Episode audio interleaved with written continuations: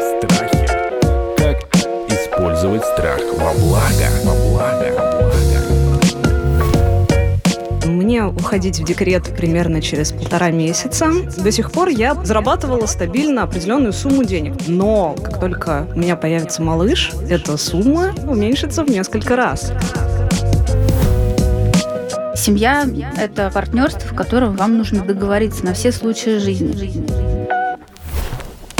Чтобы деньги не стали причиной для напряжения, говорить о деньгах проще, но вести эту привычку. как оставшийся доход в семье нужно по-честному поделить между папой, мамой и уже малышом. Когда мы за что-то платим, мы этот труд ценим. ценим, ценим, ценим. Здравствуйте, это подкаст «Страхи». Меня зовут Наталья Лосева. Мы продолжаем наш финансовый сезон, очень близкий к телу, друзья мои. Вот мы говорим только о том, что действительно волнует вас. Отвлекаемся на ваши разные вопросы и какие-то треволнения. Сегодня у нас прекрасная гостья. Она беременна. Всем привет! Ее зовут Наталья, так же, как и меня. Она беременна уже достаточно глубоко, чтобы думать о том, как уйти в декрет. Ну и как у человека ответственного, как я понимаю, у нее возникают разные мысли по поводу того, как станет уязвима ее финансовая безопасность. И вот мы сегодня Наталью ситуацию рассмотрим с двух сторон. С одной стороны, наш финансовый советник, куратор нашего сезона, предприниматель Елена Пари. Добрый Здрасте, день. Елена.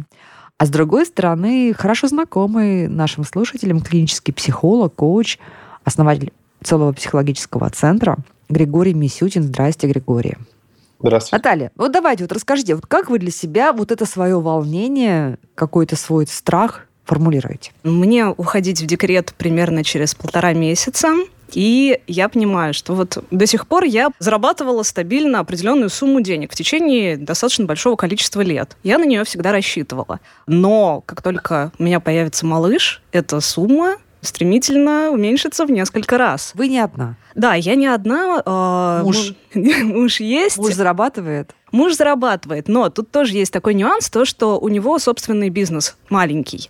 То есть это небольшой интернет-магазин, и там, в общем-то, ну, доход такой не очень стабильный. То есть Непонятно, что будет сейчас, да? Или Вот взлетит, именно. или стагнирует, или наоборот, может, не дай бог, будут какие-то провесы. Да, то есть сейчас он там э, в постоянном поиске российских поставщиков. В общем-то, у него это все как-то получается, но спрогнозировать спрос, спрогнозировать, что вообще будет и как, ну, это очень тяжело, и поэтому мы даже не можем понимать, сколько он будет зарабатывать и, ну, насколько мы сможем семью обеспечивать. Конечно, я понимаю, что я всегда на него могу рассчитывать, но вот эта вот стабильность, то есть я-то работала по найму и всегда понимала, что определенная сумма денег у меня будет всегда. Да, Десятое число наступит, придет Да. зарплата. Вот, а теперь на нее уже так, э, ну, нельзя будет рассчитывать. То есть она уменьшится в несколько раз, это во-первых.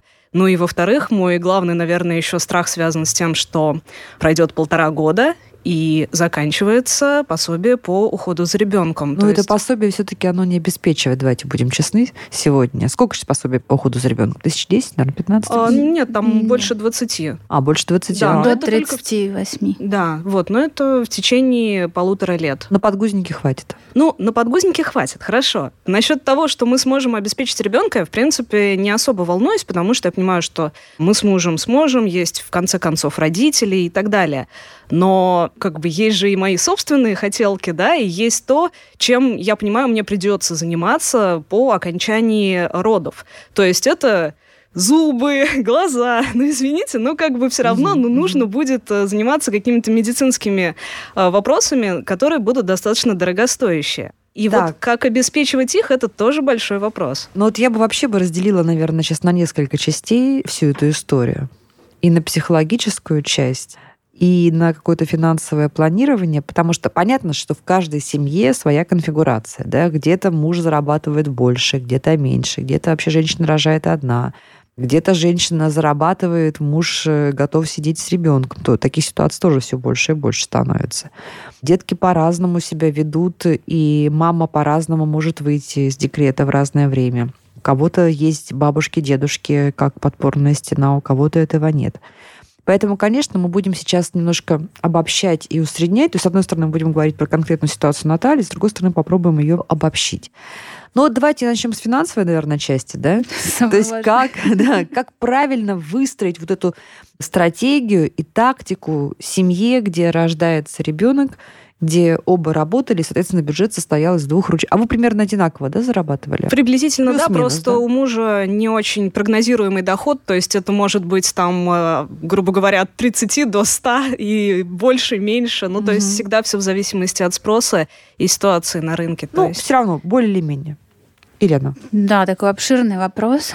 Я не была беременной, но у меня постоянно приходят клиенты, у которых либо рождаются дети, либо они воссоединяются в семью и думают о будущем.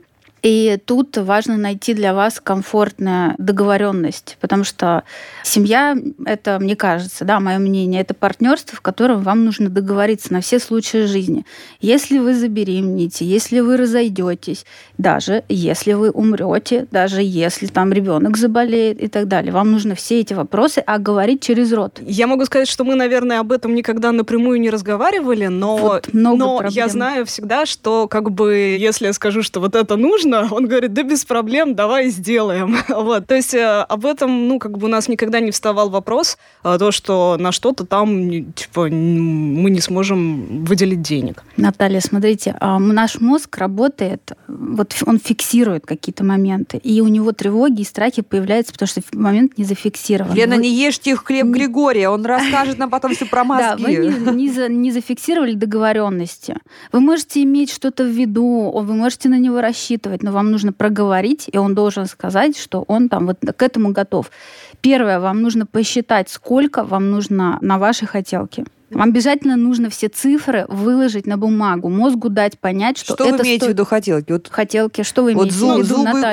кожу, да, зубы- глаза. зубы, Смотрите, глаза. зубы это а, одно, кожа это другое. Зубы можно там, и любое здоровье можно купить ДМС на год, это 20 тысяч стоит, и это вообще отсечь. Это можно сейчас решить и на год себе решить. Это. Не, ну все-таки там зубы полечить, э, условно говоря, это, скорее всего, стоит рассчитывать там на сотню. Ну, по большому счету, если там прямо подходить так нормально вас к этому вопросу. Сопротивление такое сразу, а, невозможно. Смотрите, все возможно. Вы берете, вы еще работаете. Сколько вам еще работать? Ну, еще полтора месяца примерно. Полтора месяца. Вот а, вы можете полтора месяца пожить в состоянии, что вы уже родили, что муж вас содержит, что вы сам по- живете по договоренности, как с мужем. И обязательно подумать про подушку безопасности, про увеличение. Да? И- Вот какая да. должна быть подушка безопасности в процентах от э, ежемесячного дохода семьей зарезервирована на период, когда мама или папа, так тоже бывает, не работают. У Натальи ситуация такая, что уже прям вот-вот полтора месяца до декрета, да, допустим, какая-то семья вот только-только не планирует беременность или ранние сроки, у них есть еще возможность даже что-то поднакопить. В процентах что, она- что семья должна зарезервировать? Как посчитать? Во-первых, надо посчитать все необходимые. Кто-то будет рожать э, в обычной поликлинике, кто-то хочет там То специально есть первый обученный. конверт это все, что связано непосредственно с расходами, родами, с родами, да, да. и первые вот самые не- необходимые покупки для ребенка, да, там кроватки, всякие вот оборудование э, для питания и прочее, да. Да. Вот эта сумма отложена уже э, заранее, мы ее не берем в расчет, да? У вас такая сумма отложена? Ну? Конечно, да. Да. На самом деле я начала, естественно, готовиться сильно заранее. Отлично. Вот, и как бы, когда мы узнали, что я беременна, то я стала еще откладывать денег. А, то есть вы начали готовиться еще до того, как вы забеременели? Нет, ну а я, уже конвертик на кроватку-то у Натальи был. я же понимала всегда, что, ну, как бы когда-то это случится, Часики да? Ну, то есть, как бы, надо было что-то, как- какую-то кубышку отложить. Вот, как бы, когда я узнала, что беременна, еще стала откладывать. Но я же понимаю, что, ну, все может быть, да? То есть мне бы хотелось эти деньги, условно говоря, не тратить там сразу, как только ребенок родится, а еще там отложить чуть-чуть на, на черный день. Ну, мало ли Ребят, что. ну вот это понятно все, да? Вот мы сумму отложили, Наталья здесь показывает вообще просто абсолютную рациональность, э, расчетливость и стратегическое мышление. Но ведь больше-то не будет прихода. Вот, Вот, в чем вот я что хочу спросить. Вот как нужно... Смотрите, вот получается, они получали 100%, да, и стали, а, после того, как ребенок родился, значит, они получили некую премию на рождение ребенка в виде декретных, Больничную. да, и каких-то там еще отложенных, да, все, потратили. И дальше семья переходит в режим, когда они должны жить на 50%. Вот я сейчас хочу один вопрос задать и финансовому консультанту, и психологу. Как вот этот вот оставшийся доход в семье нужно по-братски, по-честному поделить между папой, мамой и уже малышом? Нет норм люди должны договориться. Мы не можем сейчас за них сказать, как это с должно точки зрения быть. финансовой С точки зрения финансов, безопасности и, и вообще ну как бы какого-то баланса какого-то правильного. окей, э, нужно посчитать э, расходы, какие предполагаются в течение месяца, и как минимум на год создать подушку безопасности на это дело. Потому что все-таки хотелки, они могут там корректироваться и подвигаться. Ну, да? не, не каждая семья зарабатывает столько, чтобы создать подушку безопасности на год. Слушайте, ну, когда вот всякие опросы проходят, мы видим, что даже на три месяца, я уже сейчас не помню в процентах, но там какой-то прям вот, ну, сильно меньше четверти населения страны, ну, к сожалению, пока еще имеют подушку безопасности хотя бы в три заработные платы. Многие сводят концы с концами вообще, понимаете? Ну, Многие ну, живут в кредиты и да. банкротятся. Мы говорим о людях, которые пришли Ну, и средний класс, позаботились да. да, Мы говорим о о своей. Я про себя безопас- скажу, что на год как бы у меня есть, грубо говоря, подушка. Но ведь я же Отлично. понимаю, что, во-первых, все может случиться. Во-вторых, через полтора года мне государство перестанет платить. И что я буду делать тогда? Ну, как бы полностью садиться на шею мужу я не На хочу. работу выходить. На работу Дорогой выходить, точно должен. да. Но садик, Бабушки но есть. садик-то, извините, только там с двух э, с половиной практически лет. Да, бабушки есть, но опять-таки, вот именно, что мне не хотелось бы решать эти финансовые проблемы за счет других людей. Мне Я хотелось думаю, бы тут решить надо самой. Григория вступать Григорий, в диалог, потому давайте, что да. тут явно страх, и явно с ним нужно... Ну-ка давайте-ка нам мужской взгляд и психологический взгляд вот на эту ситуацию. Тут я еще, можно до мужского и психологического, еще как раз к прошлым тезисам чуть вернусь, которые звучали. Давайте. Мы не все можем спланировать. Планировать полезно, но, к сожалению, мы не можем все спланировать. И я хочу очень поддержать тезис о том, что желательно договориться о каких-то действиях в о чрезвычайных э, ситуациях, потому что Елена верно сказала о том, что важно договориться о случае, если теряется доход, не дай бог что-то происходит с бизнесом, люди могут терять здоровье, жизнь, и обо всем неприятном нужно говорить в том числе. И это тут пересекает тему страхов. Почему я в это как раз слезу? Потому что это то неприятное, о чем не хочется говорить и ну, быстро перемотать. Ну, мы как бы всегда знаем, что все друг другу помогают. Просто мы никогда не надеемся на худший исход. Обычно мы надеемся на лучший исход. Ну, в зависимости от человека, наверное. Я, наверное, всегда как бы все рассматриваю. Мы можем стремиться все рассматривать, но я тут как раз не, не- не то, что пытаюсь с вами спорить, но мы не ориентируемся на наихудший исход. Это такое некоторое свойство защиты нашей психики. Есть у каждого человека темы, которых он или она избегают. Есть дела, которые каждый человек в той или иной мере избегает. И список вот этих избегающих активностей и дел, вопросов было бы полезно составить. Для чего? Для того, чтобы в том числе и при финансовом планировании вообще понимать, что здесь стоило бы вот учесть. О чем неприятном все-таки стоило бы поговорить. В том числе знаю, там, о здоровье, о бизнесе, о неопределенности и о всем, всем, всем. Вот все равно Наталья неизбежно какое-то время будет вот в этой полной зависимости от мужа. Ну, даже, хотя есть у нее там заначка, э, есть какие-то там... Но она не полная тогда. Ну, за все-таки Конвертики. дело не полный Да, зависимый. но тем не менее. Вот как правильно в этой ситуации женщине, э, даже при самых прекрасных отношениях, вот как правильно договориться с мужем, что ты не ходишь и не, ну, как бы в роли просителя, да, а ты рассчитываешь на эти деньги. Вот когда-то, когда деревья были большие, а я была ребенком, например, в моем окружении, ну, в моем окружении, в окружении моих взрослых, было принято, что, мне кажется, в большинстве семей приходил муж, получал зарплату, что делала Елена? Ну, как, что скажем, же? жене отдавал. Все, да, в одну кубышку. Да, или было, значит, действительно одна кубышка была, или просто давал жене и забывал, да, ну вот тема мужниных заначек, она была красной нитью многих бытовых анекдотов разных смешных, да, и комедийных линий. Но, в принципе, это было принято, да, пришел муж, зарплату отдал, ну, так положено, да, это еще попробуй там протяни час, не сдайся, так сказать, все, что получил. Сейчас как-то по-другому, да, традиции меняются, устои меняются. Уже не во всех семьях мужья отдают деньги жене. Даже я знаю, что очень часто сейчас раздельные кошельки, и не всегда супруги осведомлены. О доход... Кстати, вы знаете, Наталья, о доходах друг друга? Нет мы как бы это вообще не обсуждаем. Угу. Ну, а у вас есть... какая-то общая есть, вот общий какой-то конвертик? Или? Ну, в принципе, только на какие-то крупные покупки. Угу. Вот, а, там отложены еще со свадьбы, скажем так. Угу. Вот, а так мы практически всегда, ну, у нас раздельный бюджет. То есть каждый тратит на свое ну, что-то очень, свое. Очень современная модель. Ну вот, вот как в этой ситуации, я думаю, очень распространенная ну, традиция нового времени. Как в этой ситуации правильно супругам выстроить договоренность, чтобы Наталья, тем более, когда у мужа, если бы у мужа был бы постоянный доход, вот они бы договорились. Ты получаешь 100 тысяч, да, вот ты там 30 не отдаешь э, на меня и на ребенка, а на свои 70 ты живешь сам, покупаешь нам продукты, потому что ты не привязан к дому. Ну, например, да, как-то вот так. У мужа доход разный. К тому же Наталья не всегда знает, сколько он заработал в этом месяце.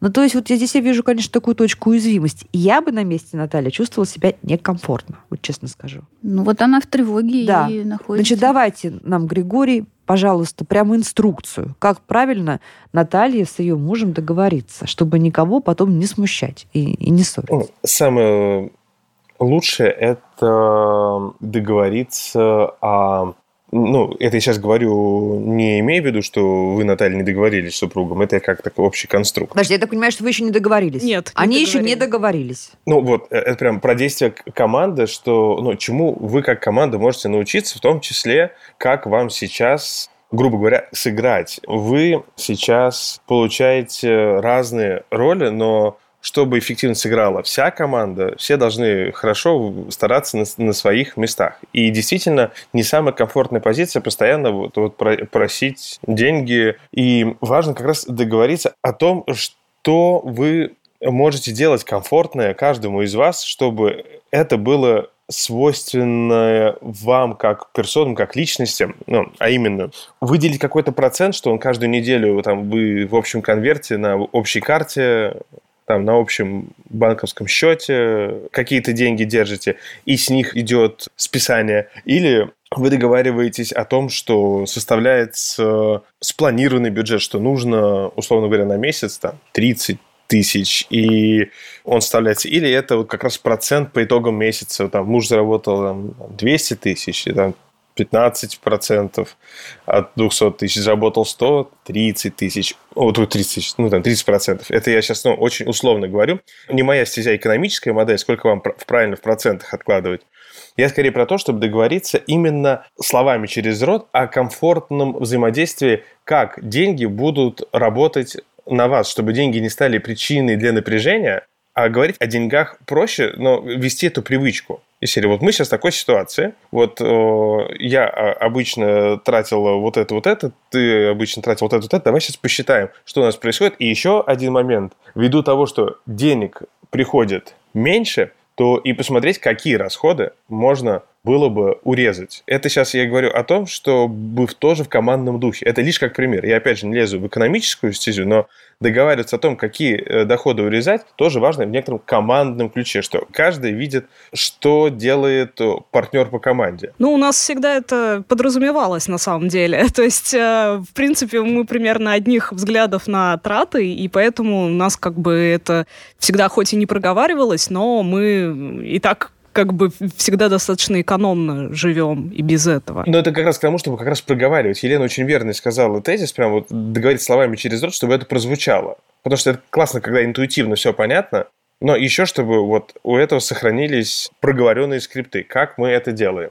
Потому что если случается какой-то форс-мажор, опять же, зуб может вот как проблема возникнуть не потому, что мы спланировали, что после рождения ребенка, где-то э, спустя полгода мне потребуется к стоматологу. Это может возникнуть, черт побери, сегодня. Ну, это да. И это не спрогнозируешь. Хорошо иметь конверты, которые на экстренные случаи, там, на медицину, там, на будущее, на как угодно их можно называть, но вот это как раз ну, договариваться о том, что вот как мы действуем, когда у нас все идет по плану, условному, как мы действуем в случае форс-мажоров, какую сумму денег мы откладываем, исходя из каких доходов. Это не то, что теперь вы становитесь таким некоторым налоговым инспектором вашего супруга, и вы точно знаете, сколько у него да, доход. вот, вот именно это так вот и выглядит, что а ну-ка расскажи мне, сколько ты э, получил, и дай мне свою долю. Вот, честно говоря, меня вот это больше всего смущает.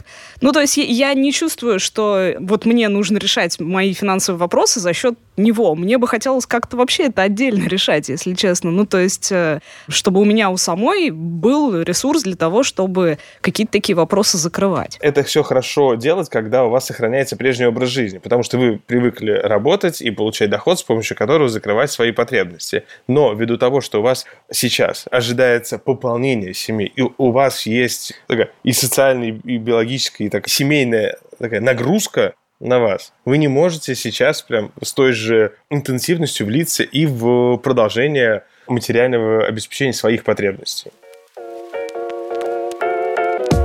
Страхи. Как, как использовать страх во благо?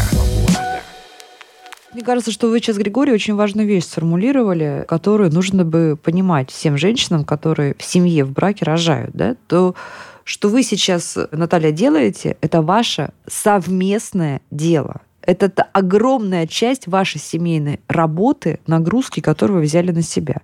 Во всех смыслах. И поэтому, извините за интимные подробности, посыпавшиеся зубы после беременности, например, да, или упавшее зрение после беременности, это вообще-то тот ваш, как бы сказать, те семейные затраты, тот удар, который вы взяли на себя, и не про себя, а про вашу семью и про наследника вашего мужа.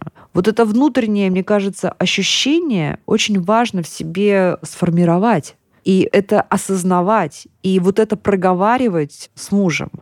Мы понимаем, что ну, так устроена психология человеческая, что мужчина к осознанному отцовству приходит не сразу. То есть очень мало мужчин, которые, вот знаете, как женщина, да я дозрел стать отцом и так далее. Да? Ведь ну, об этом написано очень много психологических э, разных эссе, и примеров, что мужчина осознает себя как отец, когда к нему уже вот детеныш выбежал, да, и сказал, там, или слово папа сказал раньше, чем Начал слово мама. разговаривать Да. уже. Вот там что-то, значит, там э, на каком-то инстинктивном уровне у мужчины начинает шевелиться. Извините, никого не хочу обидеть, но так устроено, да? Вот, вот тогда он такой, да, это тоже мое, вот это вот отцовство, когда перестает быть пустым, ну, звуком, да, какими-то там гражданскими обязательствами.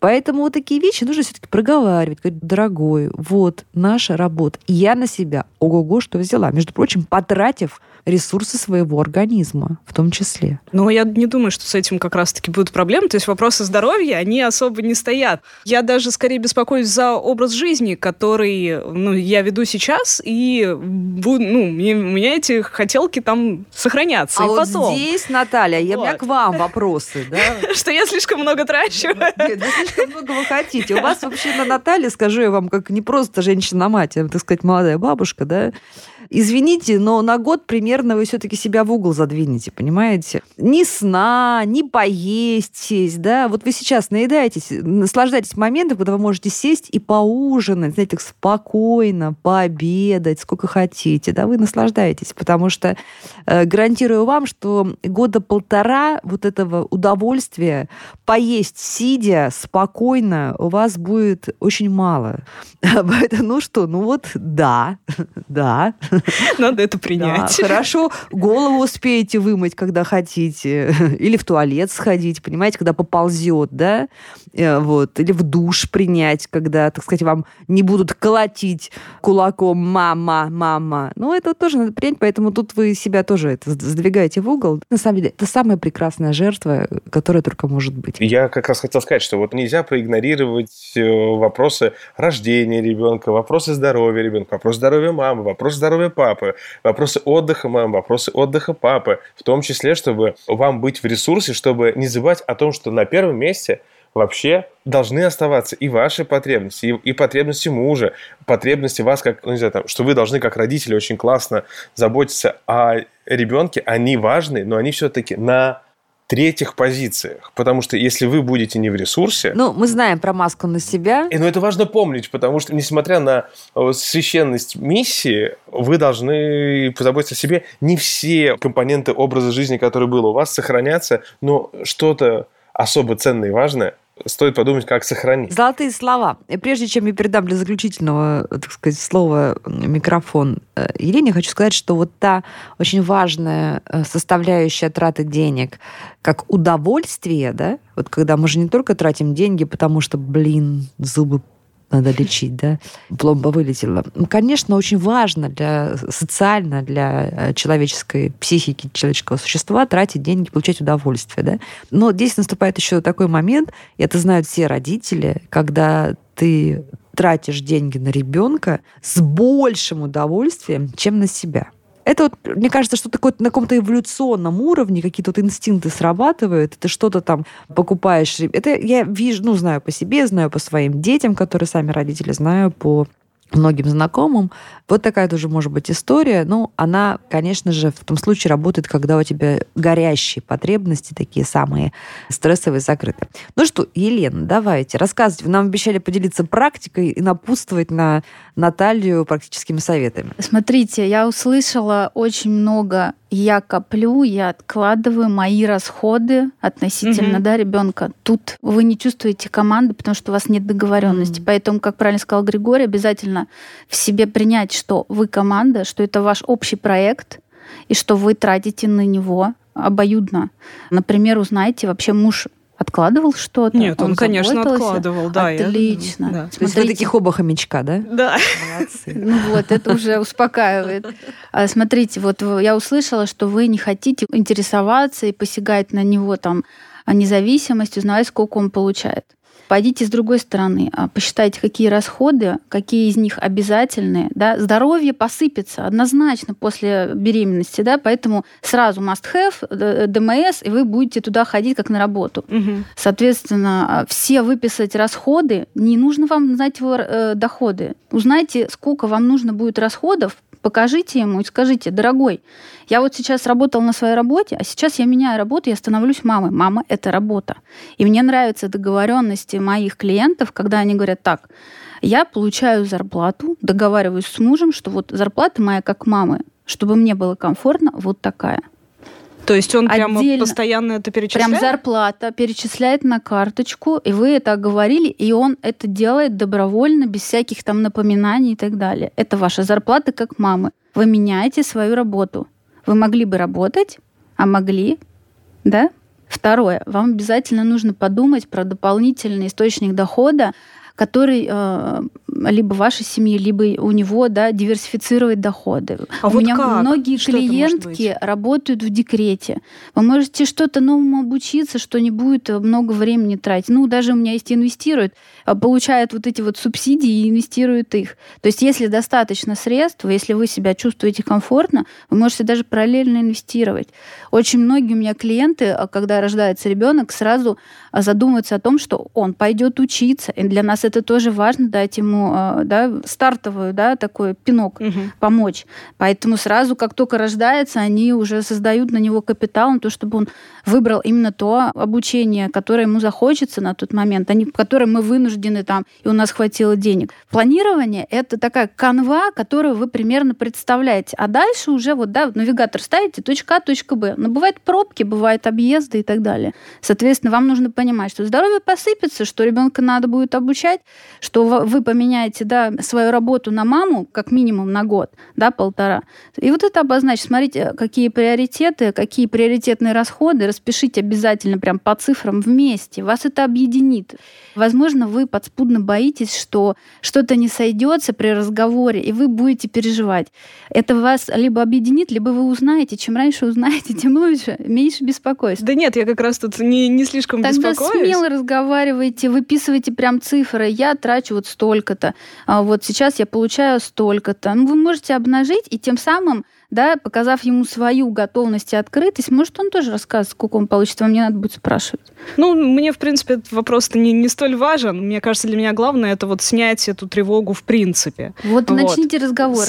Дорогой, мне нужно момент. снять эту тревогу, а то я вот переживаю. Давай сядем и поговорим. Вот мне нужно там, да, будет, когда ребенок родится, не мне, а нам надо будет на ребенка тратить столько-то. Я уже посчитала, памперсы столько, это столько, на врача столько, да, и так далее. Вы можете предварительно, да, на форуме мамочек спросить, сколько стоит в месяц на ребенка. Даже не обязательно считать. Небольшой прям комментарий именно с тем, что перечислять не как зарплата, а это, по сути, есть зарплата, чтобы это не было как такой волонтерский труд, который, как само собой разумеющееся, когда мы за что-то платим, мы э, этот труд ценим. Это сто процентов. Да, История с другой оперы в моей семье, но она, тем не менее, очень похожа. Когда моя мама в свое время вышла на пенсию, и в том числе она помогала, мы жили в одном доме, она помогала с э, а я по своей молодости, значит, по неопытности, у нас было так, что, мама, ты же знаешь, где деньги лежат, да? Там на продукты, на вещи ты бери. И я в какой-то момент вдруг понимала, что маме, маме страшно неловко. Она не знает, сколько из той кучки, которую как бы клала на семейные нужды и на ее тоже, значит, э, сколько можно брать, да? И это вызывало такую некую эмоциональную нестабильность. И до меня не сразу дошло, и действительно неловко. И вот тогда я перешла на то, что вы называете правильно зарплатой. Я просто маме каждый месяц месяц давала ее деньги. Вот это твои деньги. Туда не входили билеты в театр, не знаю, там поездки в отпуск и так далее. Вот это то, вообще твои деньги. Ты тратишь их только на себя. Не самую большую сумму я тогда могла себе в те времена позволить, но тем не менее, это сразу вот просто сняло всякую напряженность и неловкость, и все были счастливы. Момент в том, чтобы понять, что это... Ну, как бы у меня такое отношение, что это не мои деньги, это чужие деньги. Это, это ваши деньги, Наталья. Еще раз возвращаемся. Вы делаете с мужем сейчас совместную работу, да? Считайте хорошо, что у вас командировка, да, сейчас. Вы вместо одной работы, вы сейчас, так сказать, э, одного места, куда вы ходите, вы работаете дома, да? Но эта работа оплачивается оплачивается из вашего семейного бюджета. Да, понимаете? Вы делаете вашу совместную работу, подряд ваш домашний. Это ваш общий проект. Да, общий проект. Проект называется «Бэбик». Ну, возможно, тут дело в отношении, да, и, возможно, оно поменяется. Конечно. Мне кажется, надо просто вам тоже немножко ситуацию попустить. с психологом, да, с экспертом на эту Нет, ну, надо сначала разговаривать. Может, вообще скажет, слушай, что ты молчал? Я просто об этом не думал никогда, да? Я думаю, что он скажет, что да ты что, мои деньги, это твои деньги. Вот тогда скажи, скажи а можно, да, а можно вот тогда вот как-то действительно, вот, вот такие траты я уже узнала, посчитала, посчитала, сравнила, все равно получается примерно такая сумма, да, вот мне просто, чтобы я тебя не дергала все время, чтобы мне было неудобно, не неловко, давай просто вот у нас есть конверт на мои материнские траты, которые включают в себя ребенка, не знаю, там продукты, ну это как вы договоритесь. Прям составьте да? карточку семейную и общую там, на нее сделайте, и у него будет доступ, и у вас все, две карточки на один счет. Ну, наверное, это вот самый практичный вариант. Отличный вариант. И применимый супер, мне кажется. Вообще не молодцы какие, Я... да? То есть они это продумали, они там уже заначек себе на наделали всяких, а да? Теперь, да, э, вспомнить, что команда и заначки объединить да, как-то и да. И понять, что она отправляется на спецзадание в космос, да, там, да. в командировку. Рожать и поднимать маленького вот этого э, ребятенка а там дальше разберутся, когда выйдет на работу. Ну что, друзья, мы прямо на жизненную такую тему говорили, и мне кажется, что это был очень полезный разговор. Наталья, которая собирается в декрет и крайне ответственно подходит к финансовому планированию, и озабочена тем, как она будет э, переживать тот период, когда она будет в декрете, и в том состоянии, которое она назвала финансовой зависимостью, мне кажется, не очень справедливо, потому что какая-то независимость. Все, все должно быть партнерски. Мы разбирали эту ситуацию с клиническим психологом, коучем, основателем психологического центра Григорием Мисютиным и финансовым советником, предпринимателем, куратором нашего финансового сезона подкаста «Страхи и ошибки» Еленой Пари. Это был подкаст «Страхи». Подписывайтесь и шлите нам ваши вопросы. Подписывайтесь на подкаст на сайте ria.ru в приложениях подкаст с Web Store и Google Play. Комментируйте и делитесь с друзьями.